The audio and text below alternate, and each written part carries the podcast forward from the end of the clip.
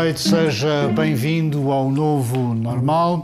Como sempre, com o psicólogo Pedro Pereira, Nuno Costa Santos, escritor e guionista, que estão comigo aqui na Praia de Vitória, e em Lisboa, Joel Neto, escritor e jornalista.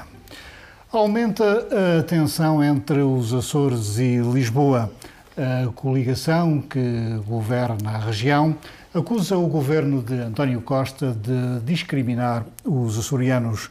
O socialista Carlos César diz que temos um governo que só se queixa. O representante da República argumenta que pouco pode fazer para mudar este estado de coisas. Entretanto, a Ryanair pede mais dinheiro para continuar a voar para os Açores. E é por aqui que começamos. Nuno, hum, a Ryanair tem um papel regulador neste mercado nos Açores, serve para controlar os desmandos ou as prepotências das companhias estatais. Se for embora, eh, é grave? Eu, eu acho que realmente com a entrada da Ryanair houve aí um, entre tudo, um bocado em sentido sob o ponto de vista dos preços.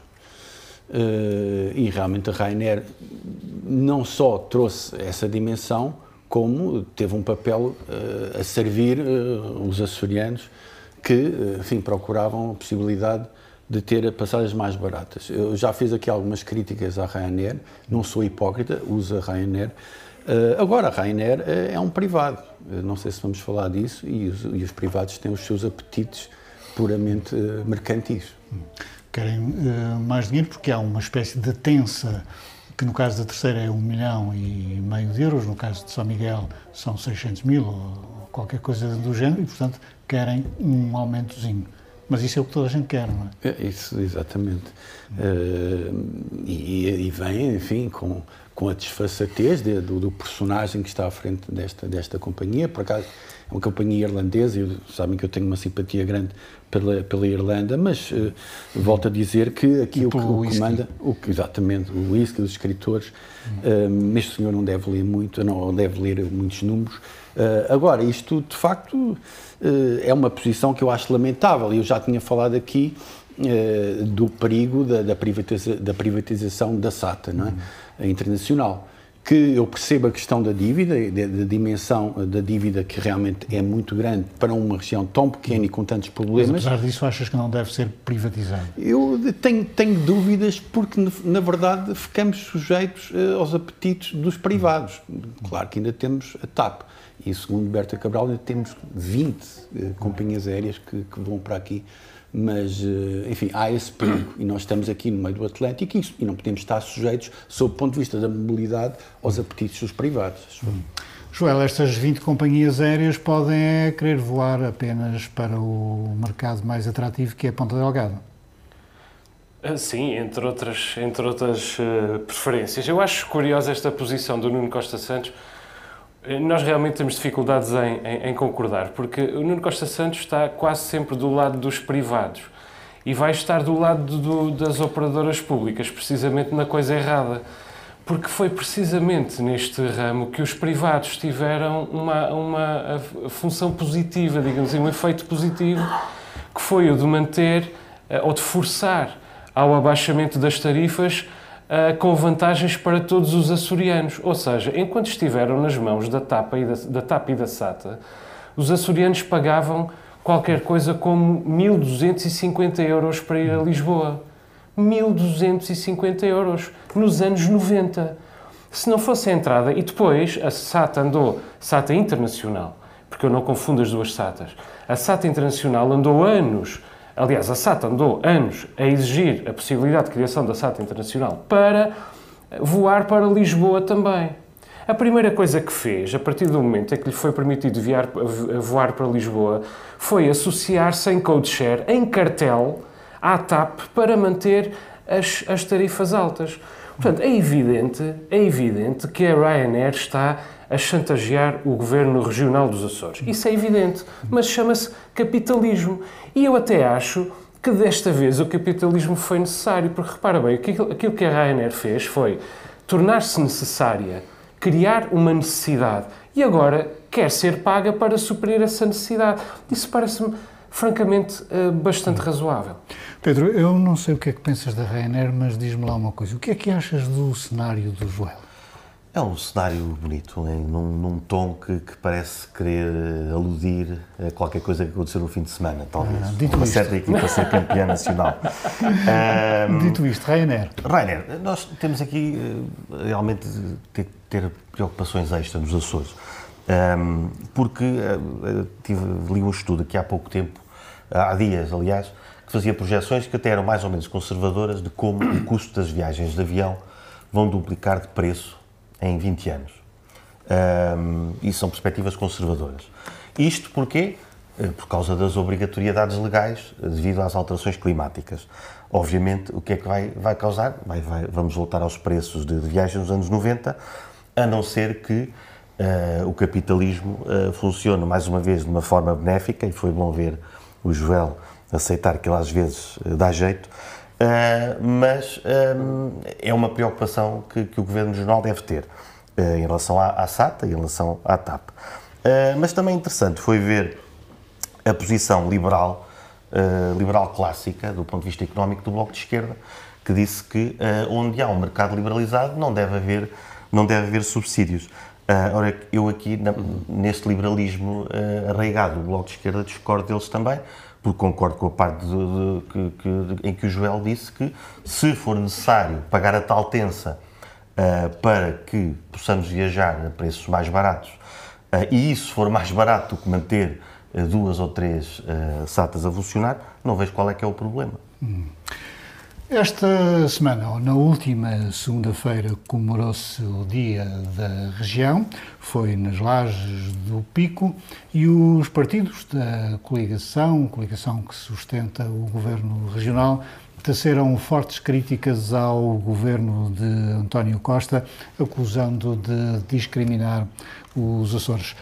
Joel, já várias vezes debatemos aqui este assunto, mas parece que esta tensão ou este diálogo de surdos está a atingir um ponto sem retorno, ou não? É o, é o ar do tempo apenas, é apenas o ar do tempo. Quer dizer, eh, esta nota de protesto era, era esperada, francamente, pelas. porque Lisboa se pôs a jeito. Quer dizer, Lisboa está atrasada com as verbas do furacão Lourenço, ou pelo menos estava, e pôs-se a jeito. É claro que nos outros casos todos, uh, arrolados uh, na, na, lista de, de, incumprimentos de Lisboa, em todos eles há um grau específico ou um grau particular de, de demagogia. Mas o facto é que as verbas do, do Lourenço são várias dezenas de milhões de euros, são uh, urgentes e é preciso que cheguem. Portanto, Lisboa pôs-se a jeito. Agora, normal no dia da região, do meu ponto de vista, não é. Quer dizer, não é normal a diabolizar Lisboa durante semanas consecutivas, como se está a fazer nos Açores. Nem é normal, aliás, diabolizar uh, Lisboa durante meses e anos, como, como às vezes se, se faz nos Açores, porque nós temos uma sociedade civil muito frágil do ponto de vista da, da massa crítica e que tende a deixar-se uh, influenciar. De resto, foi essa brecha que Carlos César uh, explorou em favor próprio eh, quando uh, vem fazer a intervenção que, uh, que fez, quer dizer, nas redes ele sociais. Curiosamente, sim, ele que fez reivindicações iguaizinhas a estas durante anos, agora vem dizer que cada tempo é um tempo, cada tempo tem a sua própria dinâmica, no seu tempo justificava-se, neste tempo não se justifica. Isso não faz sentido absolutamente nenhum, quer dizer, é mais uma demagogia, a somar às demagogias, quer dizer, e é uma demagogia Uh, que é uh, uh, resultante nem sequer dos interesses do Partido Socialista, mas estou convencido dos interesses da família César. E que nos vem provar, mais uma vez, que, no que diz respeito à relação entre os Açores e Lisboa, as elites dos Açores só têm dois tipos de atitudes. Ou a absoluta alienação, que aliás se estende ao resto da vida política regional, ou então ao interesse próprio e ao aproveitamento político-partidário que Carlos César vem fazer. Vem fazer. Mais demagogia ainda. Uh, o PAN não consegue alojamento. Quer dizer, não há sequer um militante naquela cidade, naquela ilha, para o PAN poder participar no dia das, da região para dar guarida ao líder do PAN, não consigo perceber. O Chega tem agenda em Lisboa, depois de dois anos de José Pacheco a esmurrar o peito, o meu povo, o meu povo, o meu povo, quando chega a altura de celebrar o povo de José e, Pacheco. E até havia, uma, até havia uma boa oportunidade, porque acho que atiraram muitas roqueiras na festa. Sim, exatamente. De... E além disso, e além disso, a iniciativa liberal uh, diz e bem que os partidos não devem estar no centro da, da celebração do Dia dos Açores. Diz bem, mas os partidos devem celebrá-la na mesma. Quer dizer, celebrá-la na mesma. Quer dizer, no fundo aqui cada um tenta uh, uh, brilhar à sua própria maneira. Eu estou de acordo com Santos Silva.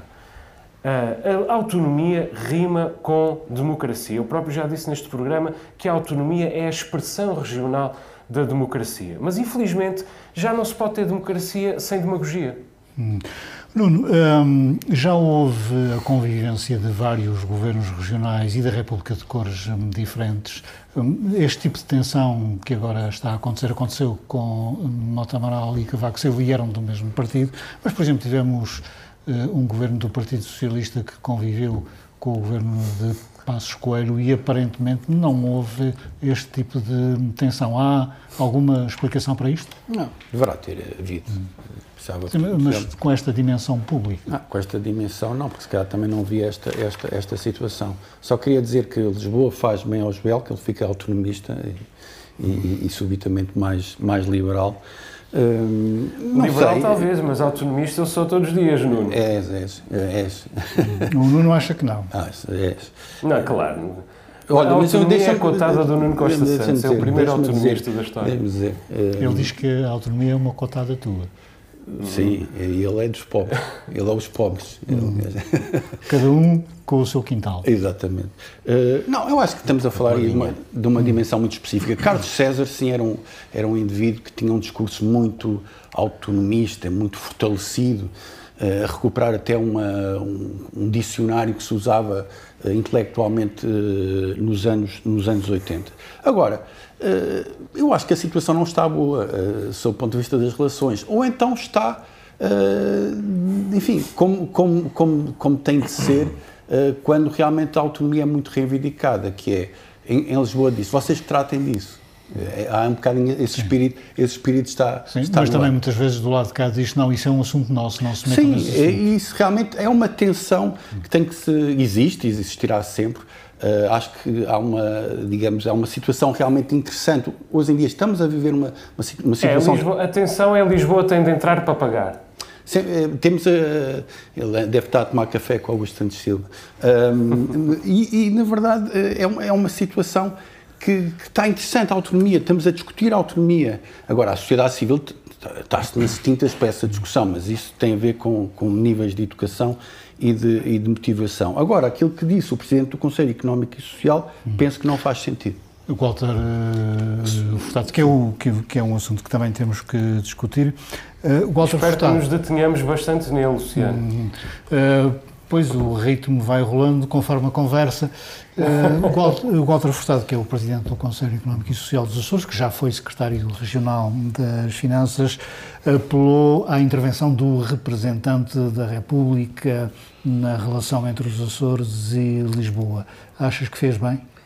Hum, pois, eu aqui a minha, a minha opinião uh, balança, de, não, não conheço, uh, gostei da, da, tua introdução uh, acerca do senhor.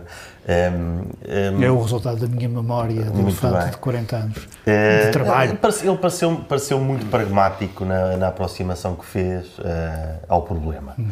Uh, e nesse sentido não tenho, não tenho muito mais a acrescentar. Se, se, agora, sei que há pessoas que consideram isso uma afronta por, por se falar do Representante da República, há outras pessoas que, que pensam que será uma saída uh, uma saída profícua, eu uh, não sei muito bem, até porque olhando para os problemas, até voltando um bocadinho atrás, de que se fala, o Presidente Mobiliário até acabou por pôr à sua maneira alguma água na fervura. Com muita humildade democrática. Sim, como é o seu apanágio, utilizar mais um clichê, além dos dele.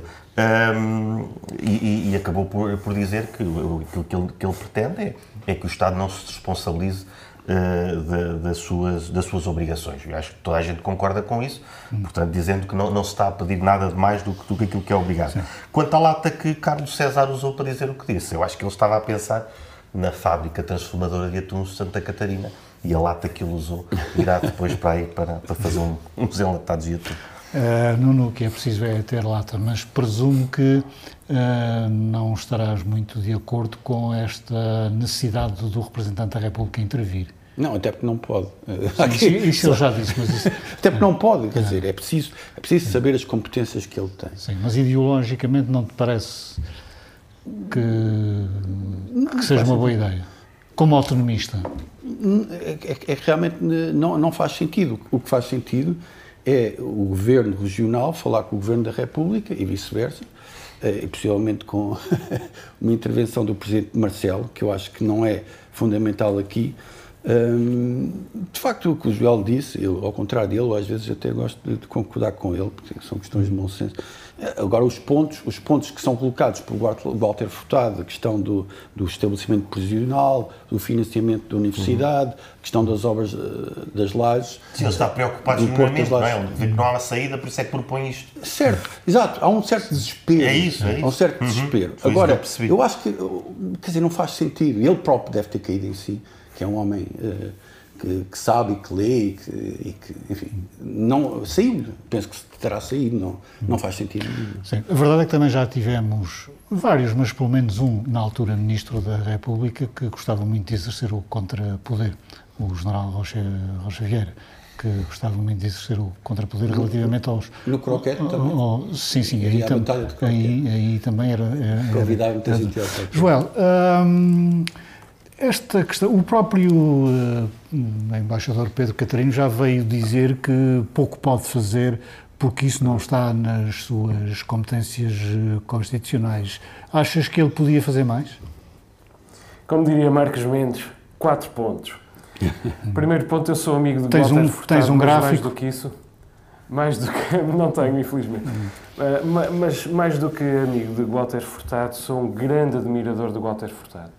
Uh, Walter Furtado foi um, secretário-jornal, foi banqueiro uh, e podia estar de pantufas a gozar a sua parca reforma, mas está na intervenção cívica que custeia com a sua, repito, parca reforma, e eu digo parca reforma porque ele já divulgou publicamente os números, uhum. ele custeia, sponsoriza essa sua atividade ele próprio e falo em, em favor do bem, em defesa do bem, que é a coesão social e o desenvolvimento humano. Segundo ponto, esta não é apenas mais uma intervenção do, do Walter Furtado. Do meu ponto de vista, é uma intervenção importantíssima do Walter Furtado que nos obriga a repensar o papel do representante da, da República, que, do meu ponto de vista, é uma figura absolutamente uh, central da autonomia e que devia poder mediar as relações entre os governos uh, de Ponta Delgada, o governo dos Açores, o governo regional e de Lisboa, o governo da República. Mas eu, o representante já disse que não, que, que, que, que, não pode. Eu sei que não pode. Devia poder. Devia poder. E nós devíamos poder devolver ao representante da República essa capacidade, até porque ninguém tem essa competência.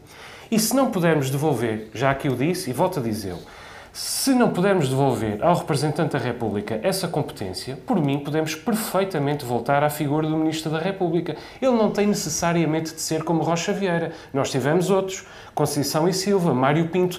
De, não houve a mesma queixa em relação a todos. Mas há uma queixa uh, absolutamente mistificada em torno do, do Ministro uh, da República. Seguramente do, do, do Ministro e por, uh, por arrastamento do representante da República. Seguramente aquilo que nós não podemos fazer, não podemos fazer, é usufruir a cada legislatura de milhares de milhões de euros, repito, de milhares de milhões de euros vindos da República e vindos da União Europeia, e continuarmos a apresentar tendências divergentes na nossa coesão social, divergentes em relação ao rumo do país e ao rumo da União Europeia. E alguns números que, inclusive, ao fim de quatro anos de cada legislatura, às vezes são piores do que eram quatro anos antes, em alguns dos 40 índices em que nós estamos na cauda do país.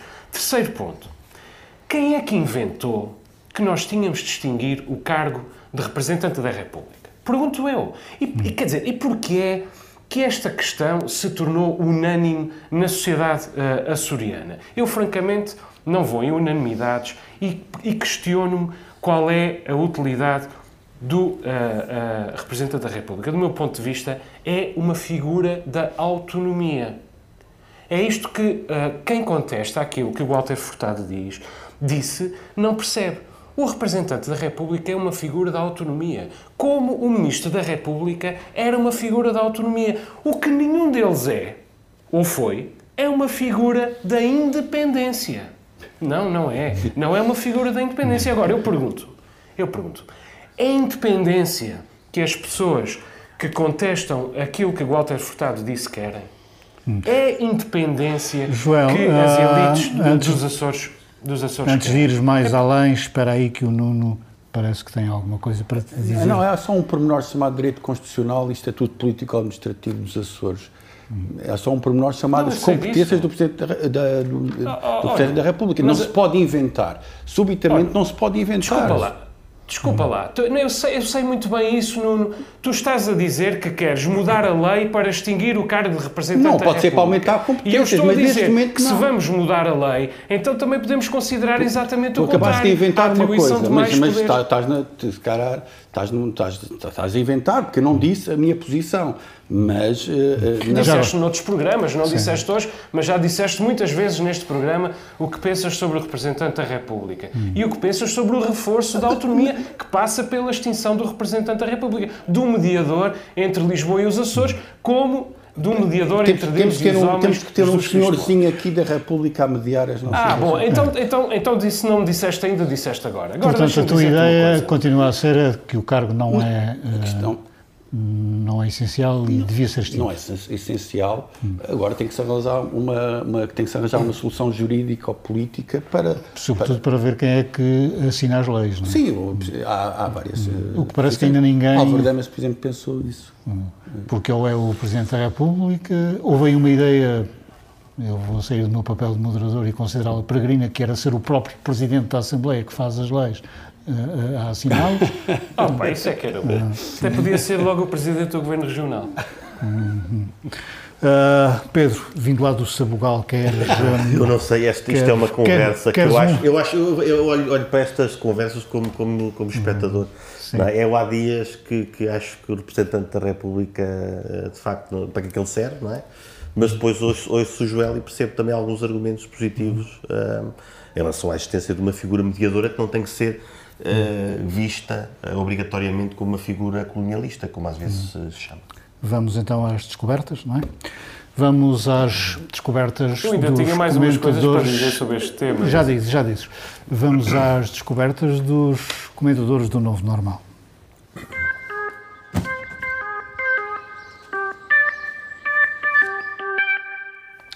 Joel, ainda não dizes aquilo que tens para dizer, mas vais falar então da tua descoberta. Queres falar de José Pinto.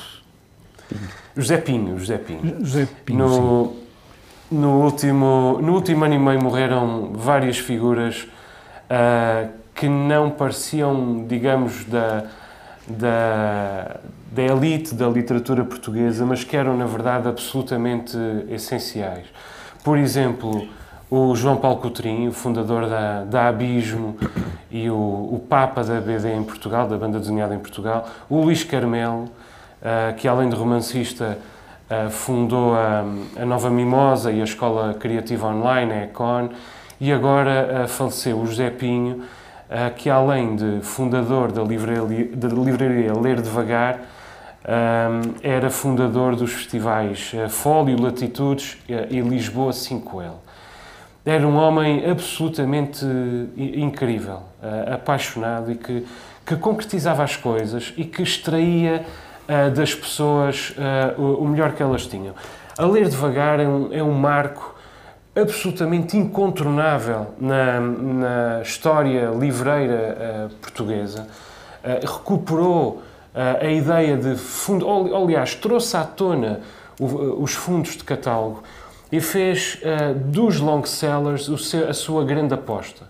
Ou seja, no fundo, apostou em dar segundas e terceiras e quartas vidas aos livros, no princípio de que os grandes livros uh, nunca morrem, nunca morrem, continuam uh, sempre na, nas livrarias, continuam sempre nas, nas estantes.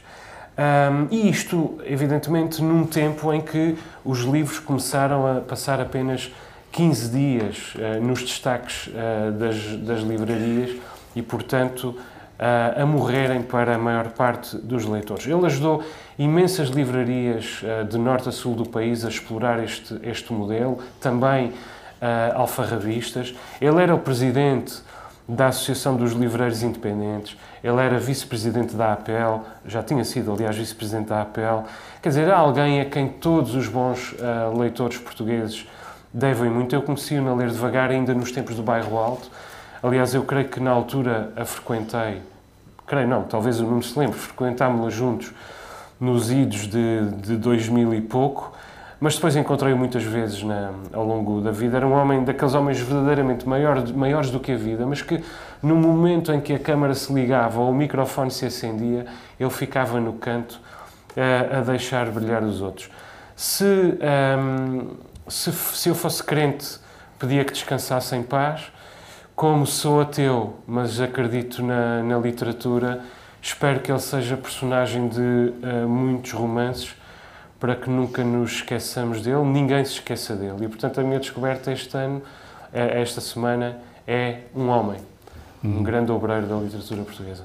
Pedro, a Câmara agora é tua para falares de um músico, Medou Mokhtar. Medou Mokhtar é um compositor da, da República do, do Níger, uh, que toca umas rocalhadas com influências muito claras, para mim, uh, de música tuareg. Uh, a música do, do Medu é uma música alegre, estamos a ver o, o concerto na célebre rádio KEXP, passa por lá muita coisa boa, e passou também o, o, o Medu. Uh, a música é, é, alegre, é introspectiva, suave, mas como estão a ver ali o dedilhado, é também ao mesmo tempo complexa. É uma música que se consegue ouvir em paz. O rock nem sempre é associado a à, à paz, mas aqui com, com o Mdu uh, Mokhtar e a sua banda, todos, todos grandes executantes, uh, conseguimos fazer essa viagem até aos, aos, desertos, que ele às vezes faz, faz vídeos por lá também. Uh, uma história interessante é que Mdu Mokhtar uh, cresce numa família religiosa muçulmana, não, não parece seja fundamentalista, mas, mas que ele diz que algo rígido em relação à música e que então seria impensável para ele ter uma guitarra naquela família. Então ele, ele construiu a sua própria guitarra com uma espécie de placa, com, com os fios de, de bicicleta que foi encontrando e, e está ele agora a tocar numa, numa guitarra a sério. Portanto, a criatividade humana consegue ultrapassar mesmo os obstáculos que Deus lhes coloca. Deve ter penado porque tocar guitarra às escondidas não é muito fácil. É? Exatamente. É? Exatamente. Se calhar por isso é que ele tem aquela técnica de olhar, pensem nisso, é interessante. Aquela técnica suave de tocar, ou seja, se calhar foi por aí mesmo para não, para não chamar as, as atenções. Nuno, queres ou a tua descoberta é uma ilha? É, é, é um livro chamado A Ilha, de um escritor chamado Giannis Tuparic, que nasceu em Trieste no final uh, do século XIX um, e, e, na verdade, é, é um escritor que, que, enfim, é o autor deste pequeno livro que eu comprei por acaso num festival literário, certamente inspirado pelos festivais literários uh, criados pelo Jepin, como, como o Fólio, uh, que era uma, uma mistura de iniciativa privada, mas com muitos fundos europeus, muitos fundos públicos, portanto é, é o Estado a perceber que que deve haver eh, uma, um apoio à cultura verdadeiramente forte. E este é um pequeno livro que é, que é precioso. É um livro sobre a, um, sobre a ida de um pai e um filho para a ilha onde o pai eh, nasceu. O pai já está a morrer e na verdade é uma, é uma viagem de cumplicidade entre pai e filho, de reencontro, de, de compreensão mútua, uh, de intensidade familiar, escrito com as palavras certas, com as dúvidas certas que essas histórias e estas relações trazem, e é um livro que eu aconselho a, a toda a gente. Hum. Continuamos na cultura e isto porque há uma série da Netflix chamada Rato de Peixe que está nos tops em eh, vários uh, países. Nuno, um, isto é um caso interessante de uh, globalização versus regionalismo em que a globalização uh, venceu. É? Sim, sem deixar o, local, sem deixar a região, sem deixar a história dos sítios. Um, é, é, uma, é, uma, é uma série que, que realmente cumpre honestamente aquilo que propõe ser, que é uma série de entretenimento da Netflix, uh, que parte de uma história real, passada em Rabo de Peixe, como, sabemos, para transformar aquilo numa realidade paralela. Não me parece que aquelas personagens sejam credíveis sob o ponto de vista da mimese, da imitação que, que, que as figuras reais uh, uh, proporcionam. Mas é muito interessante que tem um bom guião, uma boa representação, uma boa realização e, e, na verdade, está a ser viciante, como, a, como foi na altura a substância que deu à Costa, porque toda a gente tem falado desta série, muita gente com viagens, enfim, de deslumbramento e outras com viagens, com bad trips, com muitas críticas uh, que têm havido também à, à série. É uma série que divide e isso não é necessariamente mau. Hum. Pedro, mas é uma série em que uma das críticas que lhe é feita, pelo menos nas redes sociais, é que não tem sotaque uh, micalense. Uh, sim, aliás, eu quando, quando soube que, que se ia fazer uma série sobre os acontecimentos de, de rabo de peixe, parece agora os fenómenos do entroncamento, é? um, também pensei nisso. Será que vão uh, atender ao, ao, ao sotaque? Mas, entretanto, e era obrigatório? Não, acho que não, porque entretanto até me lembrei de, de uma série que não sei se será a minha série uh, preferida de todos os tempos, mas é de certeza do top, top desse, que é The Wire, uh, sobre escuta, que se passa na cidade de Baltimore. Um, e não sei qual é que é o sotaque de Baltimore e sinceramente não estou propriamente interessado nisso. Uh, não sei se algum dos atores, é provável que alguns dos atores sejam, sejam lá da cidade, mas uh, muitos, muitos dos atores não, não serão. Uh, e portanto estou em paz com isso. também já vi, vi vi, o primeiro episódio, já levei aqui um spoiler ou outro, vou continuar a ver. e concordo com tudo o que o Nuno disse. É uma, é uma surpresa, confesso, pela positiva, Uh, pela primeira vez ouço, palavras, ouço asneiras, palavrões em português que saem de forma natural e que não saem de uma forma forçada, como já vi em, em tantos filmes, em que se tenta fazer aqueles filmes à americana, então vamos dizer os palavrões e é forçado. E portanto é uma coisa pequena, mas para mim fez diferença. O casting parece-me perfeito. Diz? Isso não é nada pequeno. Pois. Uh, e, e, o é isso. Gosto, não conhecia, quer dizer, conhecia de vista alguns atores, mas eles parecem estar todos muito bem, a história é credível no seu enredo. então, de parabéns. Hum. Joel, nos anos 80 tivemos a projeção da região com os trabalhos do uh, Zé Camedeiros e com a afirmação do regionalismo. Em 2023 temos a região a ser falada, mas não necessariamente politicamente a ser projetada com esta série. São tempos diferentes, não é? Sim, são tempos diferentes, são projetos diferentes. Não uh, podemos ter a, a, região projetada politicamente de uma série de outros pontos de vista. Esta série tem um elemento fundamental para mim que é a consciência de classe. E isso uh, é não apenas fundamental em geral, como é fundamental nos Açores. Não é arte, não pretende sequer ser arte, é entretenimento, como o Nuno disse muito bem, mas é entretenimento bem feito.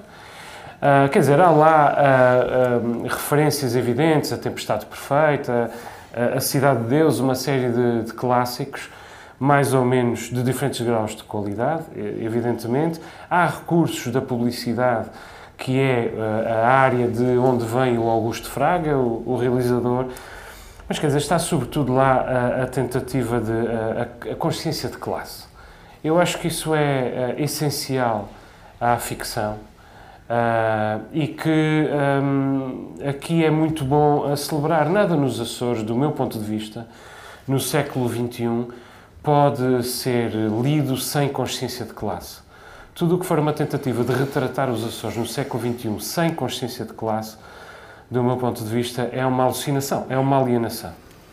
Agora, quer dizer, este, essa história do sotaque, eu francamente não tenho muito, muita paciência para o peditório provinciano. Quer dizer, eu pergunto, nós podemos tentar explicar a alguém o que é que é o suspension of disbelief, como o definiu Harry James, e, e em que medida essa pessoa pratica o suspension of disbelief em todos os livros, séries, uh, filmes que lê e vê quando gosta deles. Mas quando as pessoas querem desesperadamente encontrar uma coisa judiciosa para publicar no Facebook, quer dizer, isso não, não nos vai permitir nunca sequer abrir-lhes os olhos para a oportunidade que aqui está. O que aqui está é a presença dos Açores numa série que está entre os 10 produtos mais visualizados na maior plataforma de streaming de todos os tempos. Está lá, está lá a paisagem dos Açores. Quer dizer, e nem sequer, nem sequer há propriamente uma, um, um, um, um colocar em causa excessivo do nosso status quo.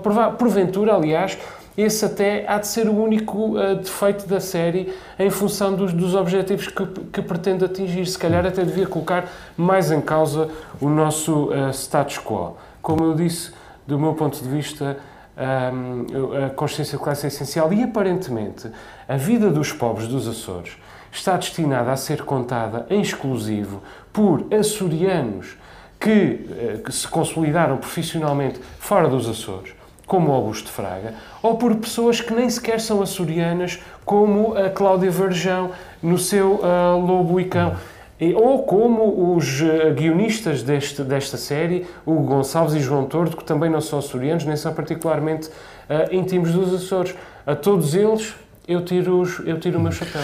Esta, esta região, ou nascidos na região, ou trabalhando na região, tem cada vez mais atores, técnicos, bem formados, tecnicamente competentes.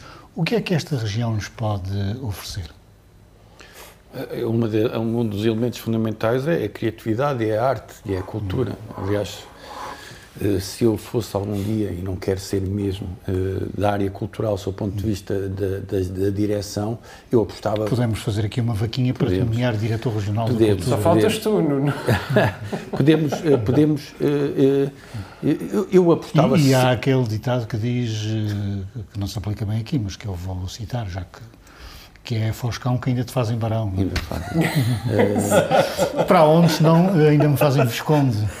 Eu, eu, eu, eu acho que ninguém devia aceitar sem ter um orçamento minimamente generoso. Aí sou muito defensor daquilo que o, que o Carrilho fez, que foi só aceitar, uh, sabendo que ia ter um orçamento generoso e podendo se impor no Conselho de Ministros como ele se, uh, se impunha.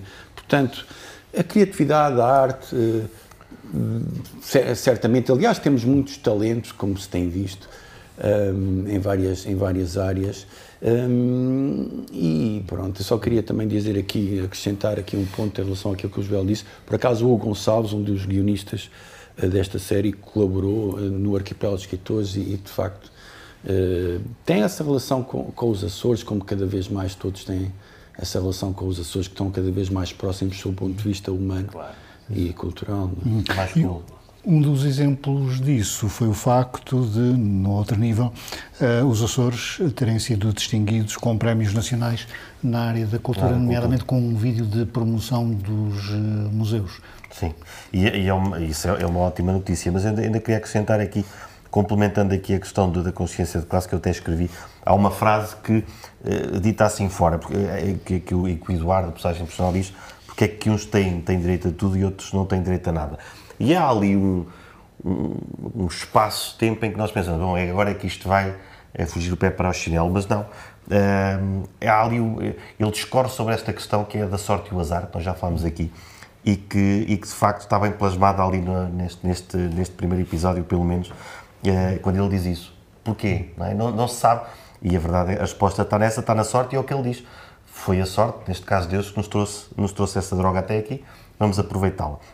Depois é outra questão que sei que de certeza estou de desacordo aqui com, com, com o Joel e com, com, com o Nuno, que é esta questão da arte e do entretenimento. Pois parece que já o, o Wagner desdenhava das óperas de Verdi e dizia que aquilo também era só entretenimento. Eu não sei, daqui a uns anos, uh, para mim, há atores envolvidos, porque é que não se pode, porque é que tem que se fazer essa desvalorização?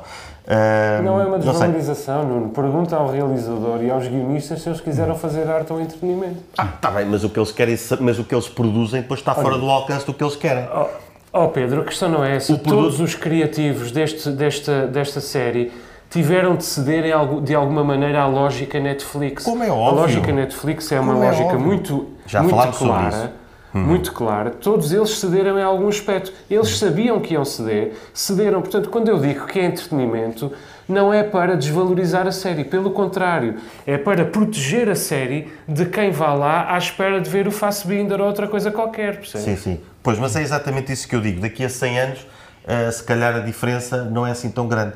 E eu também gosto do, do Fassbinder. Não temos uma política cultural que está mais ou menos condicionada, mais ou menos não, está mesmo condicionada pela falta de dinheiro Sim. e, entretanto, temos a própria uh, Direção Regional uh, a ganhar prémios uh, sobre os museus, sobre a joia açoriana, que é uma coleção de joias.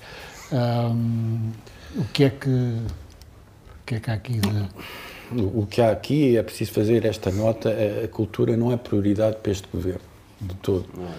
Uh, e isso é preciso ficar claro. E também achas que não, Joel? Claramente não é, não tem toda a razão.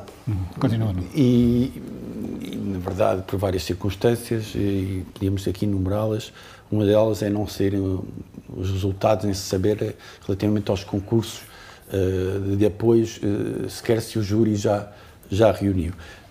Um elemento muito simples. E, mas este, estes prémios são muito bons. Uh, e, e eu foco especialmente o o, o plano da, dos, do, do, da, arqueologia dos naufrágios dos Açores, o catálogo Mar Tenebroso, um, que, enfim, é, é produto de, do trabalho de uh, profissionais da arqueologia de imensa qualidade nos Açores, que, uh, e de uma luta pela arqueologia nos Açores que vem de trás, que vem com a autonomia, que vem com a autonomia, e que teve vários agentes políticos, teve técnicos e teve uma luta fundamental contra uh, uh, aí, digamos, uma, uma, uma selvageria comercial relativamente aos objetos arqueológicos versus um interesse, uh, no caso da região, em preservá-los. E, e, estes catálogos que estão a ser enfim, premiados são, no fundo, o símbolo desse, desse trabalho. E aqui uma saudação especial para o José Luís Neto, que tem um papel fundamental neste, neste trabalho. Hum, bom, se isto continua assim, também vamos ter que saquear o fundo dos mares e, e procurar uh, uns cofres com moedas, não é? Sim, pode ser. Ah. Mudando de assunto, uh, houve oh, isso. Oh, Luciano, eu não, eu não, tive a oportunidade de comentar este assunto. Oh, faça o favor, apesar de estar à distância e de estar do fundo vermelho, mas. Uh, isto é um programa não, democrático. por isso, hoje queremos muito vermelho. é um programa, programa. democrático, faça favor. Sim, eu, eu uh, destoando talvez um bocadinho, uh, mas no fundo concordando com os meus, com os meus colegas, uh, eu gostava de lembrar o momento em que instalei a app do meu banco no meu, no meu smartphone. Uh, no banco, o rapaz do, do, o rapaz do, do balcão disse-me: Vai adorar a nossa app. A nossa app ganhou imensos prémios. Uh, todos os meses ganha prémios. Bem, e a app é uma porcaria. A app do BPI, eu não me importo de dizer.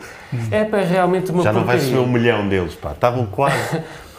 a app é realmente uma porcaria. Mas há sempre algum concurso que permite o que é que permeia o que é bom e há outros que permeiam o que é mau. E aliás, o Pedro vai-nos contar uh, no, no fim deste outro, programa. Outro spoiler. uma outra história, é só, é só a Amuse-Bush, um, é uma outra história que ilustra bem esta, esta situação. Dito isto, eu não quero desvalorizar aquilo que fizeram o, o, as entidades que ganharam estes prémios e, aliás, quero dizer precisamente o contrário. O que é verdadeiramente admirável é que alguma coisa continua a funcionar na cultura dos Açores, apesar da demissão absoluta, completa da tutela, da relação com a cultura dos Açores. Eu concordo com o Nuno em muitas coisas, todas as semanas, apesar do Nuno só se, se recordar daquilo em que eu não concordo. Repara bem, a, prima, a, a cultura é o maior desastre da, uh, desta legislatura. O maior desastre desta legislatura. Primeira coisa, foi entregue ao uh, eh, PPM a escolha do, do, do, diretor regional. Primeiro, o PPM escolheu um padre que era contra as touradas e, afinal, havia, uh, uh, ia a ferras de toiros. Humilhava o governo publicamente, foi destituído, foi contratado um advogado que tocava música, um senhor cujo nome eu não me lembro, e notem bem uma coisa, eu sou do Conselho Regional de Cultura, nunca conheci o senhor, na única reunião que houve do Conselho Regional de Cultura durante a vigência da direção regional do senhor, ele não foi. E eu creio que se chamava Brito, mas uh, uh, duvido de que algum agente cultural nos Açores conheça o nome do senhor. Entretanto, a cultura passou para o âmbito da Secretaria Regional de Educação e Cultura, coisa que eu aplaudi, porque em abstrato me parece bem. Acontece que nunca funcionou. Sofia Ribeiro começou por sondar uh, o partido e a coligação para colocar lá o seu chefe de gabinete. O seu chefe de gabinete não obteve aprovação. Tentou uh, sondar a, a, a, coligação e o seu partido para colocar na direção uh, regional a senhora do Coliseu Michelense, que também não obteve. Um, não obteve aprovação. Confesso que não sei se a senhora veio antes do chefe de gabinete ou não. Quer dizer, no fim, uh, nomeou uh, um, um arqueólogo que ainda ninguém conhece. Porquê? Porque está tudo parado. Os concursos estão parados. O Conselho Regional de Cultura ainda não reuniu, a não ser que tenhamos todos sido destituídos sem saber. É possível, depois desta tua intervenção é possível. É agora, vai ser agora. É possível, é bem em direto. É possível, em direto. É bem possível. Sim, com o nosso apoio aqui. É, uma, uma coisa é certa, uma coisa é certa. Uh, esta é uma legislatura perdida para a cultura dos Açores do ponto de vista da gestão uh, do governo uh, regional. E não há nada que se possa fazer, nenhum prémios que se possam ganhar no ano e pouco que falta até, às, até ao fim da legislatura para salvar esta legislatura do ponto de vista da cultura. Hum. Pedro, vamos, hum, depois de despedirmos o Joel, enfim, parece-me isso é mais ou, menos, mais ou menos óbvio, e vamos substituir por outra personagem qualquer, uh, vamos dar aqui um salto no alinhamento e falar da descriminalização das drogas sintéticas, porque é um projeto uh, do PSD na Assembleia da República um projeto de lei para que isso aconteça. E é um projeto apresentado por uma deputada da Madeira, onde parece que isto é uh, um problema.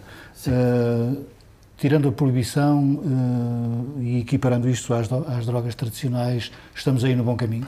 Sim, totalmente.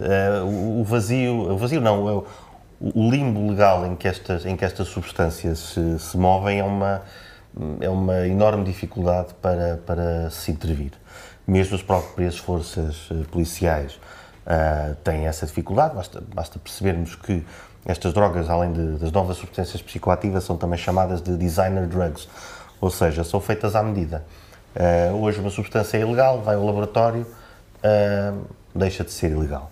Uh, no entanto, havia aqui este vazio que podia levar-se a criminalização de consumo, a coimas, que sinceramente já se percebeu nos anos 90, quem se lembra, que eh, criminalizar e, e responsabilizar somente o consumidor, ou responsabilizar por um comportamento que tem a ver com, com uma doença, uh, não, não, não dá bom resultado. Uh, portanto, este, este projeto o que faz é descriminalizar o consumo para que também quem consome possa mais facilmente pedir ajuda e mais facilmente também uh, se possam, com o tempo, arranjar formas de intervir, porque este tipo de, de dependências uh, não tem um protocolo claro como outras substâncias e talvez assim se consiga chegar lá mais facilmente. O facto de a ideia vir da Madeira é um sinal da dimensão do problema naquela região autónoma, se bem que nos Açores também já se começa a falar muito disso. Sim, muito pior. Sim, eh, enfim, é, é um problema, alguma coisa tem de ser feita. Eh, e, e acho que a região uh, Autónoma dos Açores devia se preocupar verdadeiramente com este problema e ter equipas Onde e ter meios. não há muitos meios para. E não pode ser. Não pode ser. Aí, é, aí, aí, de facto, aí é um falhanço da autonomia num ponto fundamental, que é um, é um, se é um dos dramas que nós temos há décadas e agora há um perigo das sintéticas que têm o mesmo efeito ou efeitos superiores a, a, a, a outras drogas e muito mais baratas, muito mais baratas uh, temos de fazer alguma coisa. Uh, e se não estivermos à altura, aí digo-te que figuras como João Golão que são figuras mestras e sabedoras de, deste, deste, deste assunto a nível Sim, nacional, têm, têm, devem ser convocadas, devem ser convocadas, porque se não, se não conseguimos tratar deste tipo de problema elementar, ou é tudo de forma muito frágil e superficial, alguma coisa está grave. Joel, alguém, numa determinada altura, não há muito tempo, lembrou-se de convocar um dirigente regional para ir à Assembleia da República explicar porque é que o consumo de drogas está a subir nos Açores. A verdade é que nunca mais se ouviu falar disso. Será que. Se... Creio que já não vai. Hum. Creio que já não vai. Já se percebeu Eu, que era tanto... um atentado à autonomia? Uh, não sei. Francamente, eu acho que este, que este assunto é demasiado importante para nós perdermos aqui na nossa, na nossa dicotomia habitual. Tanto quanto eu sei, estão aqui em causa duas alterações à lei. Uma delas é a despenalização do consumo e outra é a criminalização de determinado, do uso de determinadas substâncias que ainda não estão criminalizadas e uh, aparentemente há, há, vantagens em ambas as alterações, as vantagens estão demonstradas estatisticamente, quanto a isso o Pedro é que poderá falar melhor. Agora, é preciso dizer isto. A pergunta que tu fizeste ao Nuno é ao lado por uma razão muito simples a, a, a, proposta vem da Madeira, mas devia ter vindo dos Açores. Porquê? Porque os Açores, em 2001, foram responsáveis por um terço das apreensões de drogas sintéticas de todo, feito, feito em todo o território nacional. Um terço. Ou seja, para, numa região 40 vezes mais pequena do que o todo nacional. Nós tivemos um terço. Uh, e isto é um flagelo. Tanto quanto eu 2021, sei, o know-how para. Dizer. 2021, foi o que eu disse. Uh, tanto quanto eu sei, o, o know-how uh, para a produção destas drogas foi trazido por repatriados nos Estados Unidos.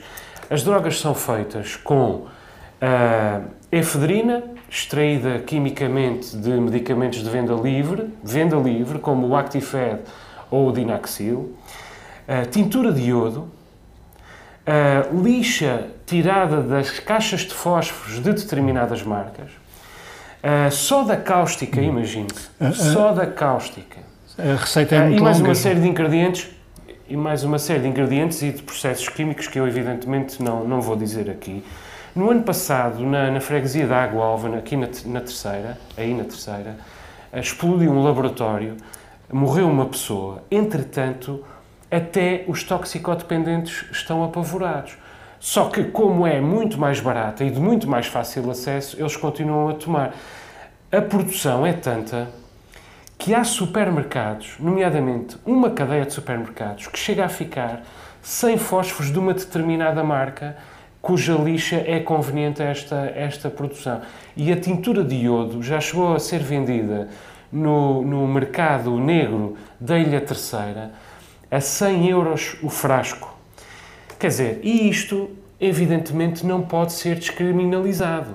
Pelo contrário, o que não é criminalizado aqui tem de ser criminalizado. O que, o que tem de ser descriminalizado com vantagens estatísticas é o consumo. O consumo. Claro. E, na verdade, há uh, técnicos que até da descriminalização do consumo têm medo por uma razão muito simples. É que eles têm medo de tudo no que diz respeito a estas drogas. Há técnicos que olham os seus uh, utentes nos olhos e dizem: se tu tens de consumir, por favor, consome heroína. Tu não consumas drogas sintéticas. E isto é o ponto a que este problema chegou. Esta é a dimensão do problema que nós temos sim, aqui entre mãos. Só, um terço sim. da dimensão sim, Deixa-me só dizer-te que, Antes dos Açores, aos minutos. mas uh, é um problema mundial, a questão do recrudescimento do, do consumo de drogas. Uh, estas designer drugs aumentam o, problema porque são uh, muito mais baratas, com efeitos muito mais intensos, mas o Observatório Europeu há, há, há os mais pessimistas que falam de, de um regresso um, aos anos 90. Portanto, a saída nunca será por aconselhar outro tipo de droga para consumo, mas será sim uh, investir na prevenção uh, e na intervenção e no reforço das equipas. Meus caros, vamos aos minutos. Nuno, o teu minuto é o racismo no futebol. Sim, que foi suscitado pelo caso do, de, de Vinícius Júnior, do Real Madrid? Do Real Madrid, no jogo com o Valência, terá sido insultado, eh, insurgiu-se eh, contra essa situação, falou diretamente com os adeptos eh, que, que o terão insultado. Isso deu uma discussão grande em Espanha, houve vários intervenientes. Eu acho que é uma discussão importante, porque de facto o futebol não pode estar à parte das regras da decência, da dignidade e do respeito. Podes dizer isso acontece, isso, isso, isso, eh, os insultos acontecem de outra forma, sim, mas este é um assunto, é um insulto particularmente grave e, portanto, acho bom que se discuta isso, que se, que, que se, que se, que se detenha as pessoas que, que têm esse tipo de intervenção, até do seu ponto de vista simbólico. E, e, na verdade isto também pode acontecer nos Açores e realmente e há um caso que se falou relativamente a uma equipa açoriana portanto isto deve preocupar uhum. todo o mundo, inclusive esta região. Joel, aí de Lisboa, um minuto, mesmo um minuto para falar do teu minuto, que é o Uganda de volta à Idade das Trevas. O presidente do Uganda, uh, Yoweri Museveni, uh, proclamou, uh, promulgou uh, esta segunda-feira uma nova lei homofóbica, mais uma, e em que a moldura penal em torno da homossexualidade chega até à pena de morte. Uh, já tinha sido, já tinha promulgado uma lei semelhante há 14 anos que os governos ilegalizaram por, ah, por razões processuais. Agora voltou a promulgar uh, um, uh, uma lei do género. A Presidente do Parlamento diz que os deputados ouviram os gritos do povo para proteger a santidade da família. Isto é um retrocesso gigante em África, que é um continente que, como se sabe, já vive com todos os géneros de exclusão levados ao extremo, quer dizer, a exclusão socioeconómica, a exclusão étnica, a exclusão religiosa, nomeadamente com o crescimento do Islão mais radical e agora também, cada uhum. vez mais, a exclusão de natureza sexual. As relações sexuais com pessoas infectadas com HIV dão pena de morte. Uhum. a homossexualidade simples dão prisão até 20 anos. Temos que ir e as pessoas são as pessoas são desafiadas a denunciarem-se mutuamente, uhum. porque se alguém souber e não denunciar, vai para a cadeia também. Okay. Vamos ao, finalmente ao minuto do Pedro, que é sobre vinho. Uhum. Isto porque uns colegas de uma televisão belga se lembraram de mandar uma zurrapa para um concurso de vinhos e ganharam prémios. Exatamente, um descansão, ou como se diz agora nos meios mais finos, um sommelier. Uh, decidiu uh, ir ao supermercado e escolher o pior vinho, o Malaquias lá do sítio. Uh, mudaram o autocolante, uh, mandaram aquilo para o concurso e levaram umas quantas medalhas de ouro. eu acho isto muito divertido, principalmente porque quando eu digo que, que, para mim um vinho é bom quando escorrega bem, uhum. acho que há um anjo do sommeliers que cai lá da, do céu e que, e que, e que, e que morre na terra. Mas, obviamente, e o João já fez a introdução daquilo que eu vou dizer agora, nós sabemos que há concursos mais sérios, Uh, mas ainda assim não deixa de ser interessante perceber que há concursos de vinho uhum. onde as pessoas percebem lá tanto de vinho ou menos do que nós.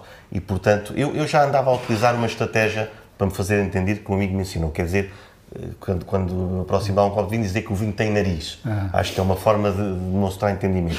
Também já tinha utilizado do que cheira à madeira de, do Luís XIV, mas acho que agora vou-me deixar dessas coisas e vou é continuar a dizer que escorrega bem. E não vais pelo preço. Bom, e terminamos aqui esta edição do Novo Normal. Como sempre, voltamos para a semana. Boa noite.